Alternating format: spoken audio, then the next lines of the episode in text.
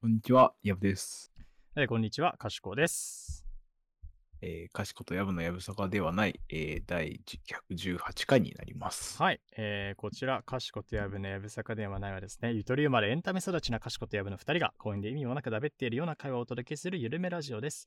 毎回どちらかが持ってきた話題に対して、やぶさかではないという絶妙なテンションに乗っかりはトークを展開していきますということで、えっ、とですね、はい、今日のオープニング、なんかちょっと前、以前の、あれと若干被るんですけど、はい、最近ですね、はい。イヤホンを探していてですね。ほうほうほうほうほうほうほう。いや、でもなんかただのイヤホンじゃないんですよ。骨伝導まあ、そうですね、骨伝導も選択肢の一つ。ほう。ああ、用途があれか。なんかあるって感じまあ、用途というか、あの、イヤホンを使うことによって生じているある問題をはい。なくしたくて、ほうほうほうほうほう。あの、最近めちゃくちゃ耳の調子が悪いんですよ。もう本当に耳のそ調れ子いや嘘だそれ一生俺それかなって思ったんだけどいやま だ早いだろうといや、その、なんだろう、聞こえの問題じゃないんですよ。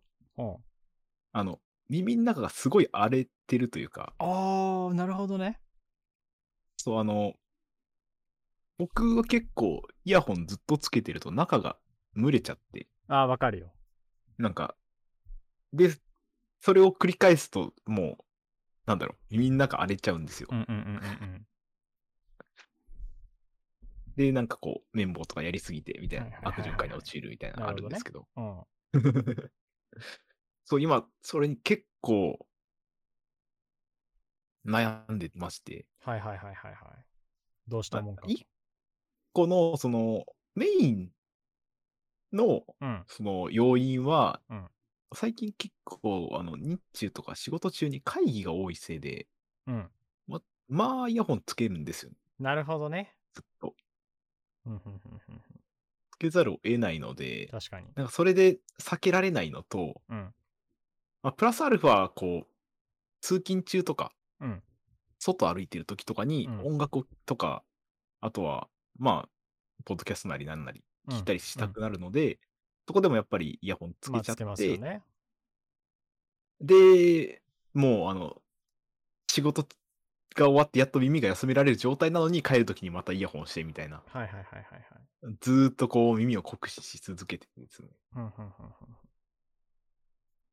なので、その、まあ、いわゆる骨伝導とか、うんあと最近、ほんと最近、あの、オーディオテクニカからなんか軟骨伝導みたいなやつへえ発売されたりとはいはかいはいしてたので、その辺が気になるなと思ったのと、あとは、こう、なんだろう、いわゆる開放型たいああーそうね密閉しないイヤホンを探しててですね。あのソニーから出たリンクバッズみたいなそうです、まさにリンクバッツが、あの、まず候補の一つはいはいはいはいはいと、あとは、えっと、骨伝導で言うと、うんオープンランみたいなやつって結構有名ですよね。オープンラン。はい。オープンラン。えー、っと、だっけな。あ、出てきた。あ、はいはいはいはいはい。そうね。あ、このショックス。はいはいはショックいスはって言うんい。ですかねよく見るやつ。はい。よく見るやつです。うんよく見る骨伝導イヤホンです。そうだね。こいつと、あとはその、さっき言ったオーテクから出たうん。軟骨伝導っていう、骨伝導じゃないんですよ、仕組みが。ちょっと違ってですね。うーん。本当だ。なあんまか、だ全然本当に最近じゃん。マジで出たばっかりですね。まだだってレビュー記事があの昨日とか出てるもん。 10多分1週間前後ぐらいしか経ってないんじゃないかな。それぐらいの2004年に見つかった第3の経路、軟骨伝導経路を利用してって書いて あるよ。すごいね。そうなんです。なんか、そう研究によってこう、この経路でも音が聞こえるみたいなのがあったんですかね。なんか、 うーん。はもうこれと、まあその3つぐらいを今一旦候補にして、どれか欲しいなーって思っててですね。なるほどね。え、これどんぐらいの値段なの軟骨伝導。は、1万7000円とか、6000、1万6000円、あー7000円ぐらいそんなもんはいはいはい。だと思いますね。いやー、いいなーこの、俺もちょっとその、若干こういう開放系のイヤホンは昔から欲しいなと思っててさ、ほうほう。あの、作業中に、なんだろう、スピーカーじゃないけど、けど完全に耳塞ぎたくないみたいなはいはいはい。のがあるのよ。自分のニーズとしてずっと。うんうん。その、お風呂上がりとか特に。それはその、耳が蒸れるからですかまあお風呂上がりはそうだし他の時もうんなんか基本音は極力スピーカーじゃなはいい形で聞いた方が俺は好きなんだけど、うん例えばラジオみたいな作業中とかはなんだけうんうどん完全にイヤホンしちゃうとさその電話とか聞こえなかったりみたいなああ、そうです。外の音がそうそう聞こえそなうくなっちゃ聞こえなかったりするからそうですねそれはそれでちょっと不便をしててなんかそのだからうん自分の方にみ音を集めるんだけどなんかその外部の音もちゃんとあのー聞こえるみたいな状況うんうん。ははずっと昔から欲してていはい。でただ前もねここで話したように完全ワイヤレスイヤホン僕の耳に形に合わないのでそうですね。そうそうなんでそこがもう潰れちゃってそうなるとだから多分今ヤブくんが挙げたみたいな候補になってくんだよ俺のニーズもこの辺になるですね。そうそうそうそうそうけど骨伝導さ本当になはんかい数年前まで、まあ、イヤホンか言ってそうだけどなんか23年前なんか珍しいなって思ってたものが一気にこう気づいたら普及してるんだよな色物枠でしたね、最初。そうそうそうマジでああなんか変なの出たみたいな感じだったもん、が、今や結構うんメジャーになってきて、そう本当にスポーツしてる人とかはそうだよよねくつけてねますね。ランニングしてる人とか。うんはいまあけどそこら辺もあとでイヤホンは試着だからな、そうですね。あの、この間、それこそ、あの、行ってきたんです。おうおうヨドバシカメラに行はいっはいはいはいて、一応全部聞いてみて、うん正直、うん軟骨伝導は、うん多分僕100%のパフォーマンスを引き出してないです。ので、何ともあ言えないんですけど、あはいはいはいはいなんかこのパッドの部分の角度が特殊なんですよね。ああちょっとこうそうなんだこクイッてこう入れ込むう、感じ内いうか側になってってうんうんうんうんそのうまいことこの、なんか写真みたいに当てるといいのかもしれないんですけど、僕の頭の形が悪いのか、うん付け方がまあ、あ正るよしくねなかそっういたうののか。ここれなのそうみたいな そうなんです。なんかこの、やっぱあの骨伝導とかでもよく言われるんですけど、うん音がちっちゃく感じちゃうっていうのはやっぱりあってそ、そりゃそうだよねなんか軟骨伝導の方は特になんかあんまりうまくはまんなくて、うんうんうんうんちょっとなって感じだったんですね。で、ショックスのこうのオープンランはうん結構、あ、骨伝導意外といいなって思ったんですけど、うんこうゴリゴリに音漏れするなっていうのも思いました。あの音漏れはねもう諦めた方がいいと思うよこれ系まあ、そうですよね。しだゃっあてないといえば。だってそういう仕組みじゃん まあ、それは震えるんやから音出るやろ、みたいそうな。そうそうそうそう なんかあるんですけど。あとはあれじゃない話聞いてるとさあのはい。ーまあカナルじゃなきゃいい気はするなああ、その、普通のこう骨骨伝導じゃないイヤホンでってこそとうですそようね。そうそうそうなんかインナーイヤー型つ iPhone についてくるイヤホンみたいなさ今ついてないかはい、こういうやつですね。わかります、わかります。そうそうそうそうあインナーイヤー型でいいのかなこれ系ってそんなにがっつり奥まで入んないからさそうですね。あの、群れは確かに、こいつで聞いてるとき、この付属イヤホンで聞いてるときは、そんなに感じたことはない、言っちゃないんですよね。うんただ、こう、形がゆえかわかんないですけど、結構耳痛くなるなっていうイメージああまあがそれはしょうがないねあったり、はいはいはいはい難しかったです。で個人的に一番、おっと思ったのは、うんリンクバッツでしたね。おおほんとまあ、やっぱり耳の中に入れるだけあって、あのうん音はすごい聞きやすいまのと、あ、確かに他とは違うよね。音質もやっぱりちょっと、この骨伝導と比べたら一線を隠してる感じはああったかなと思って。耳の群れに関してはそんなに長時間視聴してないんで何とも言えないんですけど、ーまあけど、まあでも中にレビュー見る入るものじゃないし、ね。感じ、そうですね。中まで突っ込まないですし、うんうんうん、まあ、そもそも真ん中に穴も開いてるので、も。うん。レビュー見る感じ、そこはすごいクリアされてるっぽくて、うんうんうん流れ、ながら聞きって用途ならこれはすごくいいよみたいな。そのうんうんうんうん。なんか今いや悩ましい調べたら別のさ、アンビーサウンドイヤーカフみたいなの出てきたんだけど、それは調べた。ああ、はい、知ってます。んかイヤホンそうのね。動画見ましたよ。なんか右タブに挟む感じで使うみたいな。これ試してこれは視聴してないです。置いてなかったです、ね。置いてなかったか行らたところそれは確かにありそうだね。まあけど、あんまリンクバッツとの差異はない。形は違うけど、そうです。使用感としてあんま差異はない気がするな。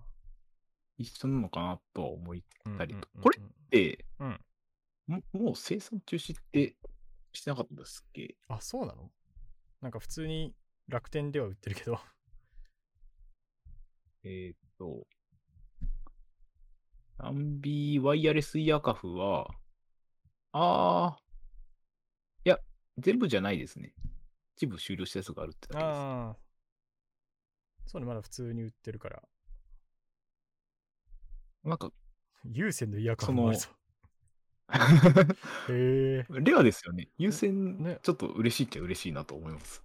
え。ちょっと俺気になるわ、これ。へえ。僕的には、その、さっきも言ったんですけど、うんうん。正直まだ使うか決めてないんですけど、うん電車で使えたら嬉しいなとはちょっと思ってて、うんうんうんうん。そうなった時に、骨伝導ってやっぱ、こことマッチしないので、まあちょっと漏れるよね。まあそもそもあいつは漏れるにしても。そうですね。うん、わかる。漏れるのと、あとは、あの、電車みたいなこの騒音があるとこって多分、うん相性悪いなっていうのもはいはいはいはいあるので、そこをまあ切り捨てて、うん骨伝導を買うか、うん。どこまでポテンシャルがあるかわからないですけど、リンクバッツならもうちょっと解決はしてくれるんじゃないかなと思うので、うんそっちを取今今るか。何使ってんだっけ今、AirPods Pro 使ってます。プロってカナル型はそうですね。あの、イヤーピースついてて、いはいはいはい。ベーされて、もう、ノイキャンしてくれるぐらいのはいはいはい。勢いのやつです。エアポッツの初代ってさ、インナーイヤーじゃない初代つか第三世代って書いてある、あ、プロじゃないやつ。プロじゃない AirPods はそうです ね。これどうよ。プロから無印まあに確かに。逆に。逆 に。ああ、それは、1ミリも考えたことなかったです ね。うんいやまあ普通ね、プロ使ってる人が無印に乗り換える理由ないからさ。そりゃそうだと思うけど。いやふと、そういえば、あれと思って。あー、なるほど。使用感は一番変わらないじゃない。そうですね。 置き換えはすぐできると思うよ。乗り換えは。確かに。しかもし、こう、iPhone との親和性はすごい高いんですよね。そうそうそうそう。いやすごい、東大元暮らしみたいなものを見つけてしまったと思って。ああ、あ、ええ第三世代って2万6000円もするんですね。ね。すごいね。びっくりしました。うん。もともとプロが3万円ぐらいだったじゃないですか。じゃそうだね。まあ今あれじゃない円安もあるでしょ。 あ、確かに。 そうですね。それはあると思うけど。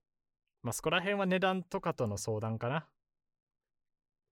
そうです。お財布事情もある ので。そうそう。だってだし、まあ一回リンリンクバッツ使ってみて、使用感とかね、ちゃんと確認してっていうのも全然、一回確かにさ、な通っときたい気持ちはある、俺もリンクバッツ。やっぱ気になりますよね。わかる。一回通って、あ あ、こんな感じなのねっていうのは、なんか自分の中に持っときたい。なんか多分今後イヤホン選ぶとき、絶対候補に一瞬上がるから、なんかそれをねあ、ー一まあ回潰しておきたいんだ よね。あいつはこんなもんって分かっときたいみたいな。ああ、今、リンクバッツだいぶ来てますよ。 うん。いや、じゃあちょっとぜひ、買ったならちょっと使用感またはい。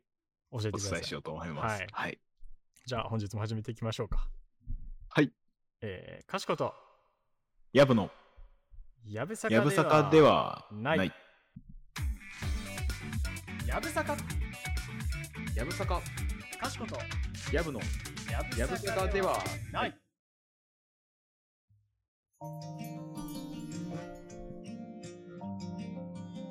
えー今回はですね、はい。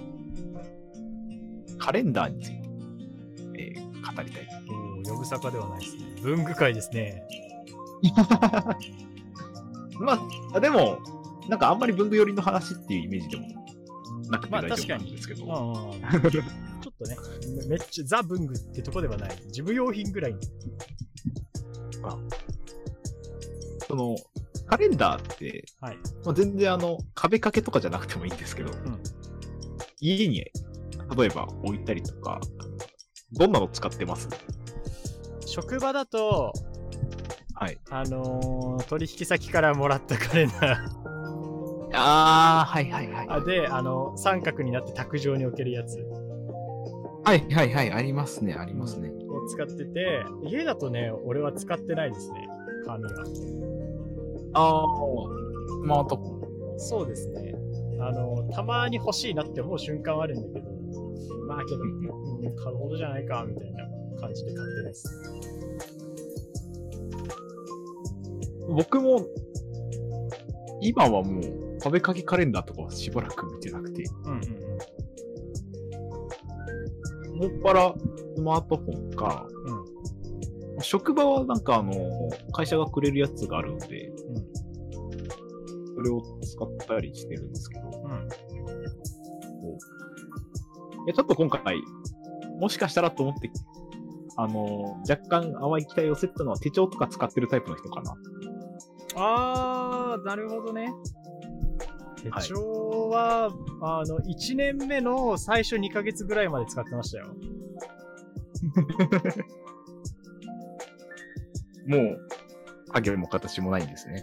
影も形もないですね。僕のその、まあ、タスク管理のやり方的に、はいはいあ。の、付箋管理をするんですよ、僕。付箋管理付箋でタスク出してうんう、んそれをこう、今日やる順番に並べ、優先度順に並べるとか、今週やるタスクをおー付箋で書き出してやるみたいなタイプので。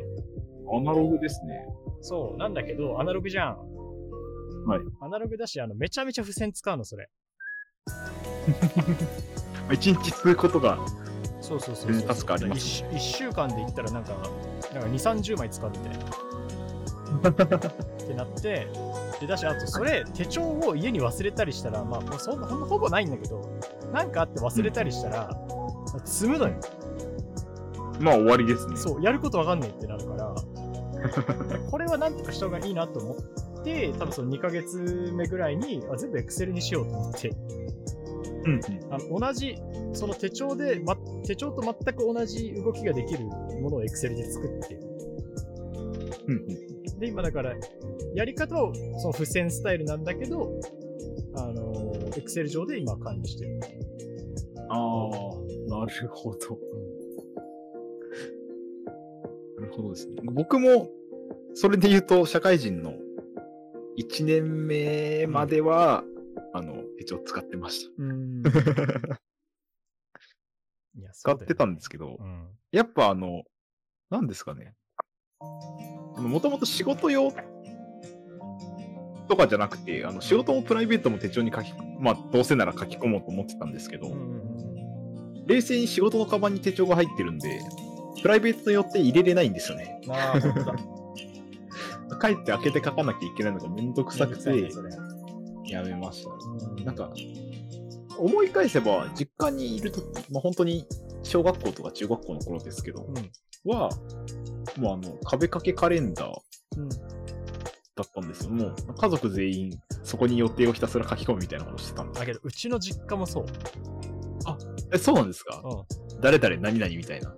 なんかもう、うちの実家は、その1ヶ月のやつがバーティカルで縦になってて、はいはいはい。列がなんか何人家族分とかで分かれてるのだから ABCD でそれぞれあるから、それぞはいれはいはい。なんか予定がある日を書き込んでおくみたいな。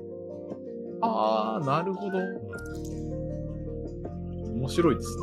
そうまあそういう意味では結構効率化されてるシステムだとは思いますよ、実家は。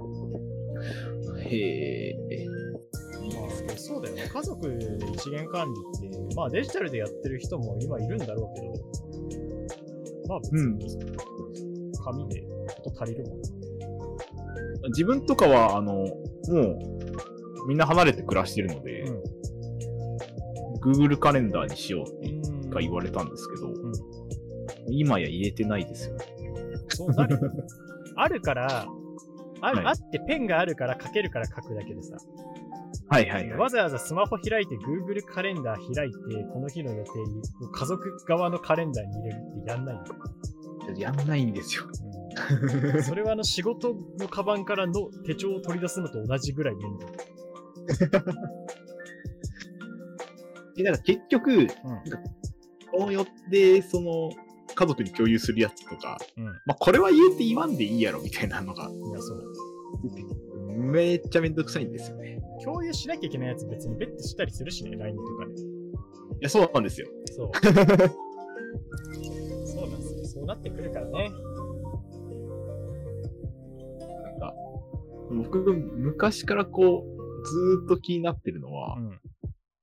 あの、ほぼ日手帳ってやつ。あー、糸井重里。うん、そうですね。そうですね。そうほぼ日手帳は、なんかすごい、よく聞くので、なんか気にはなるんですけど、やっぱこう、最近、手帳コーナーへ行くのは足が重くてですね、どうせ使わなくなっちゃうんやろう使わな。ないよね。そうだね。これくらいの時期じゃないですか、あの手帳コーナーわかる。結構展開し始めるの。そう。来年度とか新年度とかね。月そうそうそうそう月ってか年、年頭の1月から。そうです、そうです。いや、そうね。あの、あれだわ。俺、アナログに乗り換える前に手帳2個使いだった。今思い出したけど。え ?2 個ですかそう仕事用と副業用で使ってたのよ。ええで、副業用ってすご何いかでっすていうと、あの、制作スケジュールはいの管は理いをしてはたいはいはい。はいはいはいはい。で、さっき言った日々の、だから俺、マクロとミクロの、あの、予定表が欲しくて、うんマクロ、えっと、ミクロはさっき言った、その日何をするかみたいなタスクのやつ。うん。はいはいはい。で、マク、んマクロがでかいんだよ。そうだな。そうです、マクロがでかいそうだでよす。ね。でマクロのやつは、その週単位で、この週のここまでに何をしなきゃいけないみたいはいはい。な。っていうのが欲しくて、で特にその副業の方の映像を作るってなると、それがないと全然スケジュール立てられないから、ああ、はいはいはい。そうそうそれを、だから副業用でずっと使ってた。だから逆にそれがないと、その日何すればいいか副業の方もわかんないみたいああ、ほうほうほうほな感じだった。う。なるほどっていうのがあって、そっちも今はもう、それ、そっちのマクロの方は今はもう Notion っていうウェブサービスに切り替わってますね。ああ、ありますね、ノーション。ノーションはもう俺はないと生きていけない、本当に。 マジで。俺の1年間分の予定があそこにももう残ってるから。じゃあ、差ししたら終わるんです。マジで終わる。本当に やばい。本当にやばい、本当に。だってもう、いや、ノーションはマジでお世話になってるよ。ノーションってどうなんですかいや、だ使 かったこらとないんですけど。最高 だって。ノーションは最高以上。この、スマホとかとも連絡、連、連携できるんですあ、よ。できるよ。えっと、ウェブ版とアプリ版があるから、はいはい。それをやってるので、いや、俺、ノーションめちゃめちゃ多岐にわたって使ってるよ。 いや、まずその、新今言ったね、その進捗管理ははいもちろんなんだけど、はいあの、俺将来海外行くって言ってるじゃん。だか言ってますねら。それ用の情報を1枚のページにまとめてて、ほうほうほうほう。で、あの、費用としてはこれぐらいで、みたいな。で、入学日がこれ、この月、入学月がこの月だから、多分、うであれタイムラインも作れるからさ、タイムライン作れるんですかあのね、6種類ぐらい、なんか同じ情報に対して6種類ぐらい表示の仕方が変えれるのよ。えー、カード式にしたりとか、今言ったタイムラインにしたりとか、表みたいにしたりみたいな。はいはいはい。それをボタン一発で切り替えができるんだけど、えー、えめっちゃいいですね。めっちゃいいよそうでそれでだから、えっと、自分のその海外行くスケジュール何年何年何月まではこれをやる何年何月まではこれをやるっていうのを上に出しつつ下の方に詳細に必要な費用感とか学校の情報の URL を表で貼ったりとかっうんうんうんていうのをページを作ったりとかあとは Notion ってあの作ったページを共有できるのはいはいはい。だから俺の場合だとなんか依頼とかをしてくれる人に最初に読んでほしいことみたいなのを Notion で1ページにまとめて、うでそこに貼っといてこれ先に読んどいてくださいって言ってそのページ単位でできるんそうですそうそかうできるへえ。でだしで実際依頼が始まったら一人一人にスケジュールを組んでタイムラインにして渡してあなたのスケジュール制作スケジュールはこれでいきますみたいなうんうん。のを渡してフェーズごとにこれぐらいの進捗で進んでいくんでみたいなははは感じで渡したりしたりしてるしあとは Notion ってそのなんか属性をつけれるからはい。そのアイテムに文章とかアイテムうんうにんで Notion も Web クリッパーがあるのよあ、へえ、そうなんです。そうだから俺だったら結構参考になる作品とかなんかそういうページとか見つけたら Web クリッパーで入れてでそこに属性をなんかこれだったらデザイン系のためになるとかあこれだったらなんか CG の参考になるなみたいなデザイン CG みたいな感じでタグ振り分けて管理してみたいなのもやってるしって感じかあと普通にあれだね英語の勉強の進捗管理も大体大まかなスケジュールをそれで立ててるしめめちゃくちゃ使いこなしてるじゃないで めすか。ちゃめちゃ使ってるマジでノーションがないだから本当にさっき言ったのはそのままだ本当俺ノーションないとマジでやばいんだマジでノーション差集したらやばいんだけどなんかこの間ちょっとね差集じゃないけどノーション大丈夫みたいな記事がねどっかに出ててねああれってなって困る困るよそれは本当に依存度が高い。最近だったらね旅行荷物リストを作ったああ、これをチェックしろっていう。そうそうそうそうそういいですね。っていうのもやったりしてて、いう感じかな。言うて俺も使いこなせてはない、なんかもっとね、便利な機能とか効率化できるところはあるんだろうけど、まあ、そこまでやらずに雑に作ってもそれだけできるから、すごいっす、マジでノーションは。俺だから、なんか、本当は仕事のやつもノーションで管理したいんだけど、本業の方も。はいはい。なんだけど、それはちょっとあの、まあ、あの、ウェブサービスなので、ちょっとなかなかね、あの、継続的な利用が難しいという。多分会社にあるあるだと思うんですけど、あの、載せれないです。そうそうそう。ってなっちゃってるって感じですね。なんか結構、ノーションって僕のイメージだと、うんまあ個人で使ってる人もまあまあいるなとは思ったんですけど、うんうんうんあの社内のこう、情報のハブみたいな感じで使うそうそうパターンあるじゃないですそれもできるね。か。なんかそのイメージが強かったんで、なんか個人であんま手出してなかったんですよ。ああ、確かにそれも結構そういう使い方してる人、まあ、さっき言ったみたいに共有がすごいしやすいから、で編集ももちろうんん共有して URL ができたりもするので、権限設定もうでんきたりなんで、そこら辺のガントチャートとかすごい簡単に作れたりするしね。へえ、いいですね。仕事に使いタたイい。ムラインだ から、タイムラインの作成の仕方が本当にこの棒を引っ張って伸ばすみたいな感じなんだ、操作が。そんな、こう、わかりやすい操作。そうそうそう。だからピーって伸ばして、で、その、引っ張ったタイムラインの中にページを作っとけば、なんかこのタスクの詳細みたいなのを作れるしかない。うんうん。多分チーム共有だと担当者とか割り振れんじゃないかな。これ担当何々みたいなのつけてる気がすえー、すげえ。る。すごい、ノーションほんとすごい。多分だから、な購んで入を検討します。そう。あの昔そのノーション系の使い始めた頃にウェビナーかなんか見てて、うん 100, 人ぐらいまでならノーションでいけんじゃねみたいな話をしてた。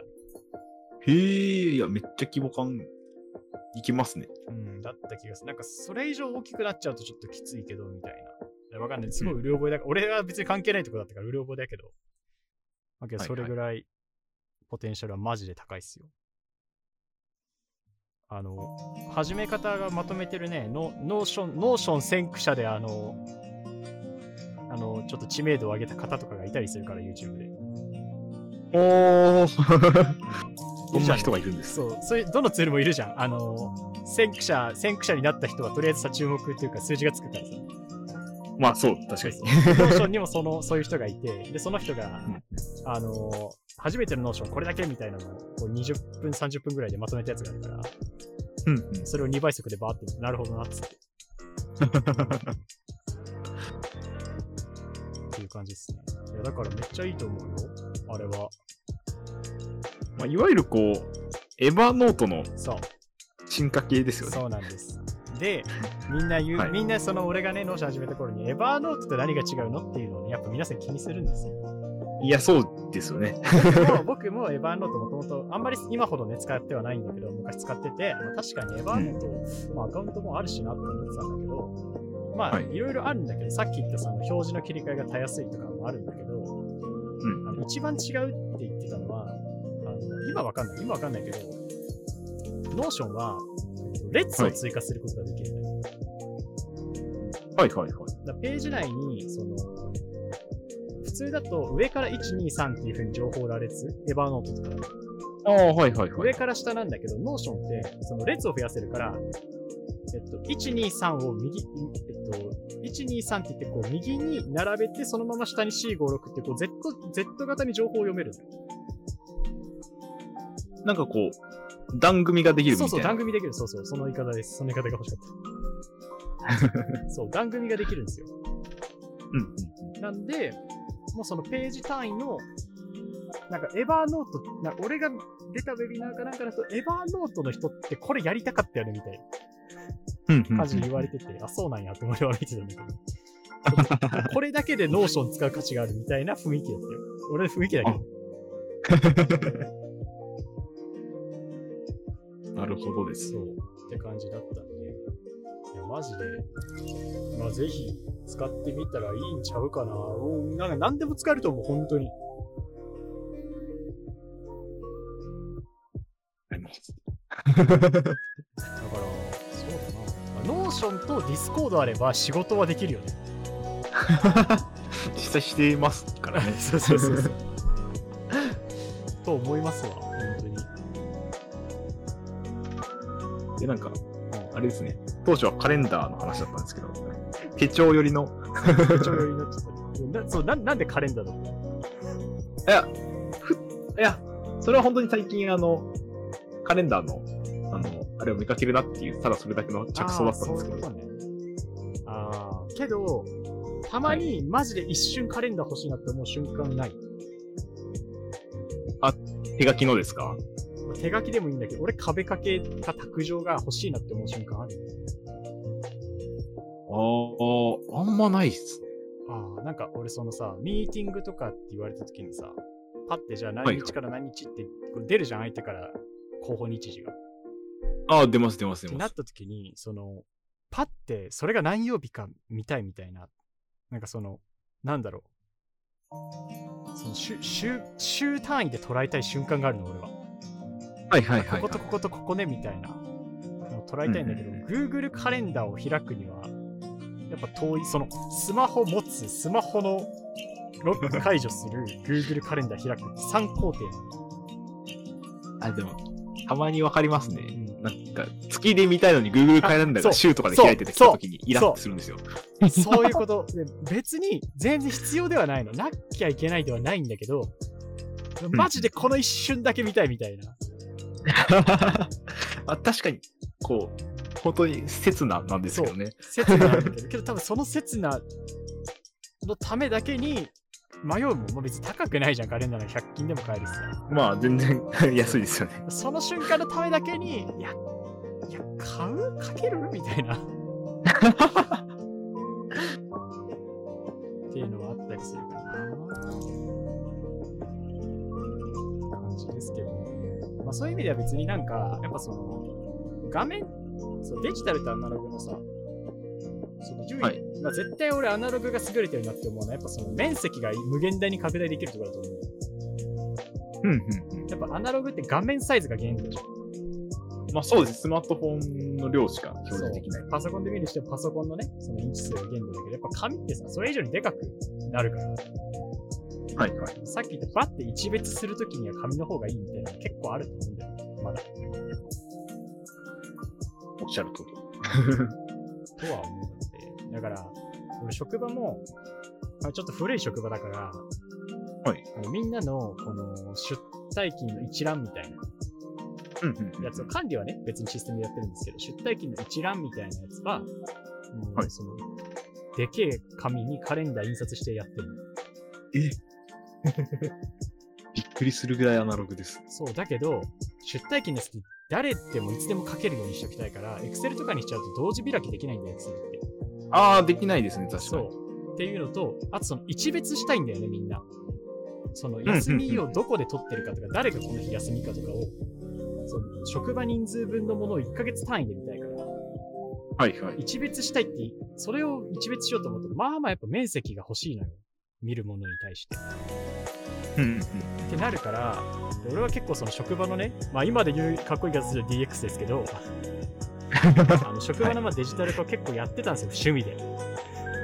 うんうん仕事でもないのにはチャット入れましょうっつってチャット入れたりしてたんだけど、はい。そこも最初考えたの。いや、これ、勤怠表デジタルにした方が楽じゃねえかなって思ったんだけど、はい。運用まで考えたときに、いや、この情報量を一目で見たいっていう欲望が絶対あるなっていう、俺も含め。ああ、そうですね。そう。悪い。い、悪いデジタル化になっ ちゃいます。そう。これはだからデジタル化のためにデジタル化をすることになると思って、はいこれはアナログでいいと思いますって いう。そこは。他に逆に俺がすごいデジタル化が、いやあれもデジタル化しようよっていう人もいたんだけど、いや、あれは、あれに関しては今のところ紙の方が多分いいっすって言って。っていうのをね、なんか、いや、そうなんだよな、難しいよなって思いながら。けどやっぱ紙、紙の強さやっぱあるなって思いながらね。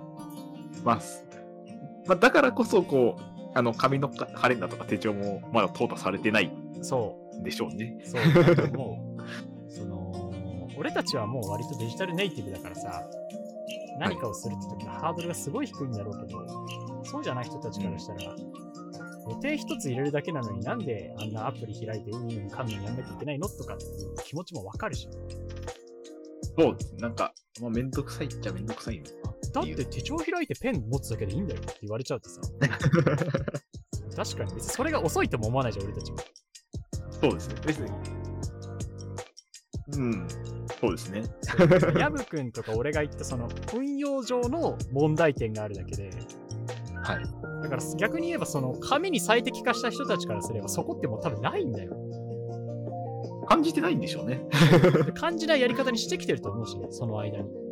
はいはい。ってなるから、で逆にその紙に最適化したやり方今更デジタルに移すのって多分めっちゃだるいじゃん。逆にそっちの方が、こう、そうそうそう労力かかるというか。そう。ってなるから、そりゃ消えないわ、とは思う。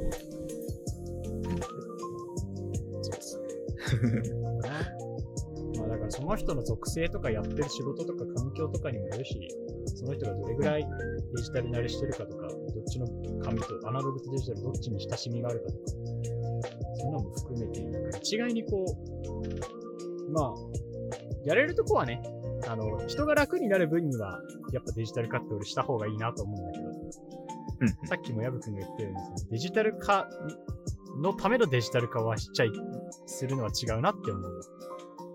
まあ、そうですね。っていう感じで、何の回だったかマジでわかんないし。確かに文具業界はね、デジタル化のなんか結構最前線で戦ってるイメージあるからな。そう、いかにこう、まあ、デジタルに置き換わっていく中で、アナログならではのこう良さを見つけていくかみたいなところは、すごいあるのかな。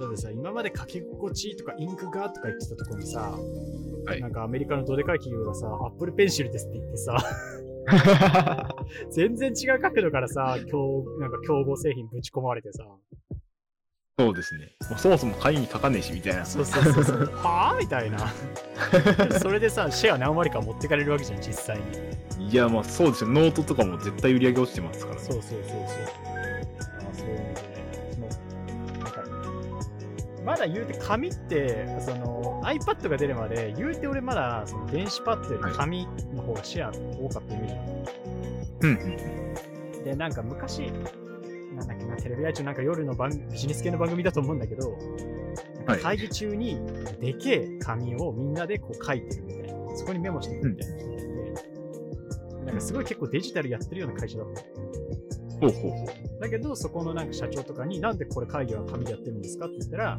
今んとこ人間のアウトプット速度に一番追いつけるのは紙だから、紙とペンだからっつってた。ああ、まあタイプするよりそ手でうそ書ういたそう方そがう。。いや、それはめっちゃあるんですよね。なんかそう、絵とかも描けるし、そうそうそうそう、そうなんだよ。そう自由度が制約がないから、ないです。矢印とかでこ、そう乗せたりとかってう、めちゃ関くち連ゃで性かもいでつすけ。やすいっていうのがあって、なるほどなって思ってたんだけど、うん俺 iPad 以降、それがちょっと崩れた気がしてて。まあ、そうですね。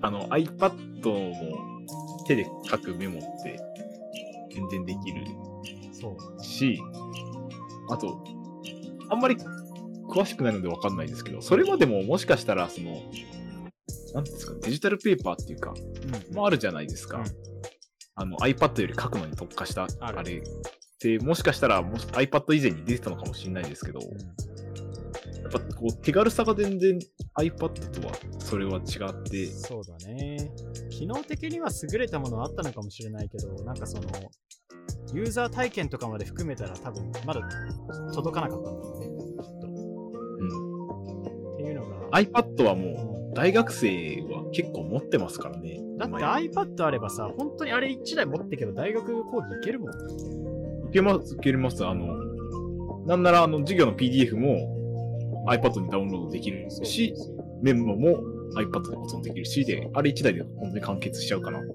思います。だよねってなるからだから本当に今俺の中でさっき言った紙との、まあ iPad みたいなものと勝負するんであればやっぱもうサイズはいはい。さっき言ったそのカレンダーとかのサイズみたいなところが俺的には、個人的に一番感じるアナログの強さになってる。うんだからけど逆に多分それもなんか将来的にこう攻略されるんだろうなって気がしてるんだ よ。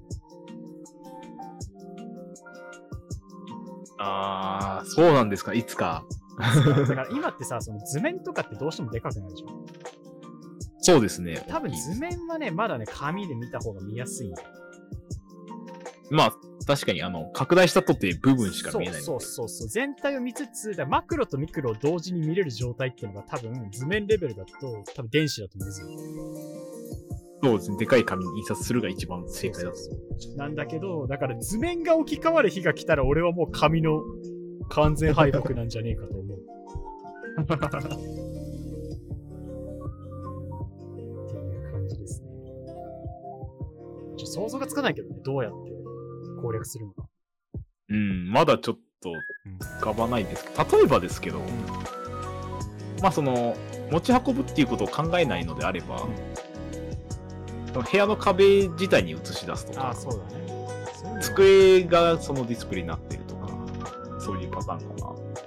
俺があるのは、まあ、ちょっと角度は違うんだけど、AR とかで、ああ、はいはもうみんながゴーグルつけグラスつけたらマップがそこに見えるからこのマップのここでっていうのを指さしながらできるようにで多分それは立体でできるじゃん下手しっできますね。てなったらもうだよねって感じだああ、なるほそど。こに確かかに。書き込みなんかできちゃったら 3D ペンなんてさもうあるから 3D 上に書けるみたいなそうですね。だからそれであじゃあここをこうしよっかっていうの書き込みがもうできてみんながそれを一別できるようになるんであればもうもう無理平面、うん平面って時点で書けてる紙が そうです。次元が違うので。 うん、文字通り次元が違う。 かなあって感じですね。いやだからちょっと楽しみになんか、本当に、なんかけど、紙への絶大な信頼もあるからさ、やっぱり。したずっと触ってきてるものだし。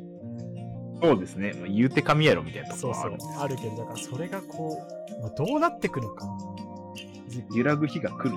そうなんかその、まあ、どう転ぶかも含めてちょっとやっぱ楽しみではあるかなどうなるんですかどうなんですかね 皆さんもよければいろいろちょっと見てこれってもしかして紙じゃなくていいんじゃないとかここは実は紙の方がいいとか見たらあるしなんかいや意外と転がってるからなこういうヒントうんうん。そんな感じで、あ、大丈夫ですかね。 なんかもう全然何の話か分からなくなっ 着地はしなかったですが、そうね、お腹はいっぱいです。あ、そうですね。まあとりあえず皆さん、ノーション一回調 べて。マジノー、ション使って。ユーザー増やしていきたい。そんな感じなんでよろしくお願いします。お願いします。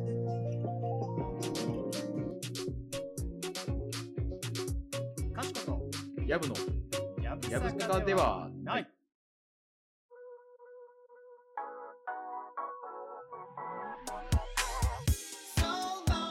はい、というわけでエンディングでございます。はいはい、えー、とこちら、かしこってやぶのやぶさかではないは、現在各種媒体で配信しておりまして、水曜日お昼、毎週水曜日お昼の12時頃に更新しております。スタンド FM、ポッドキャストで本編配信しておりまして、それぞれお便り募集しております。スタンド FM でやれたという機能があるので、そちらから。ポッドキャストでは Google フォームでアンケートフォーム設置してあります。えーメールがいいよという方はですね、メールアドレスを持って、やぶさか .gmail.com、mtyabusa.gmail.com までお願いします。そして、各種 SNS でシェアもお願いします。ハッシュタグ k はやぶさかつけていただいて、どうでしょうね。まあみんなが使ってるノートとかでもいいし、逆にそのカレンダーアプリとかもあるからそうですね。まあ、あの、せっかくカレンダーの話題なんで、まあ、カレンダーアプリ、なんデジタルの人たちはこう、このカレンダーアプリとかいいよとか、アナログの人はこの手帳が使いやすくておすすめだよとか、そういう感じの情報そうです欲しいですね。非常に有益なライフハック で、ライフハックハッシュタグになる気がします。はい、お願いします。Spotify いかがしましょうね。わあ、うん、そうだな。まあ、手帳派かデジタル派か、決めちゃいましょう。そうですね。だから手帳はアナログですかデジタルですかですからね。はい。はい、じゃあそちらで Spotify リスナーの方は、えーとまあえーと回答できるようになってますので、よければ回答お願いします。はい、します。そうあと、ゲンさんのね、スポラジオ聞いてて、あ、そういえばそうだったなって思ったんだけど、はい。スポティファイで聞いてももちろんフォローとかできるし、うんうん。あとあの、いいね押せるんで、各話ごとにみたいなことですかそうそうそうそう。へえ。確か、いいね押せる。確か、ゲンさん言ってた気がする。ぜひぜひ。はい。あ のだいぶ、だいぶだろ、お前らっていう。何年、何年やってるんだっていう話ではあるんですけど、今かっていうのそうですね。ありますが。ありますが、はい。あの来ていただけるといいかなと思います。はい。触ってるんですけど。はい。はい、そういうのもあったりするのでまあ、フォローはね、ぜひしていただければいいかなと思ってます。はい。ぜひぜひお願いします。評価ができますよ評価番組評価ができるんでぜひ皆さん番組を評価してください僕は今星5に入れてきましたはい今星5になってますのでぜひ皆さんよろしくお願いしますお願いします。はいというわけで以上お知らせでございましたはいいはいというわけでなんかすごいあれじゃない今回の回はイヤホンに始まりアプリとはかいサービスについての話になりはい。ガジェット系メディアみたいな確かに、ありそうですね、こういう記事。うんありそうだよね。すごいありそう。おすすめ。ノーシノーションでし2ヶ月間仕事をしてみたみたいな。そうそう刺さる人には刺さる。俺は結構こういうの好きだけどね。見るの。僕も読むの好きですよ。なんで使ってみようって思いますね。 ね、ほんとね。そういうのがあるので、もしこれでね、いいなって思ったら、ぜひ使っていただけると嬉しいなと思いますね。はいぜひぜひお願いしまはい、すお。願いします。というわけで、今回もお聞きいただいてありがとうございました。ありがとうございました。でここまでのお相手はかしこと、ヤブでした。それでは皆さんまた次回お会いしましょう。さよなら。さよなら。ら。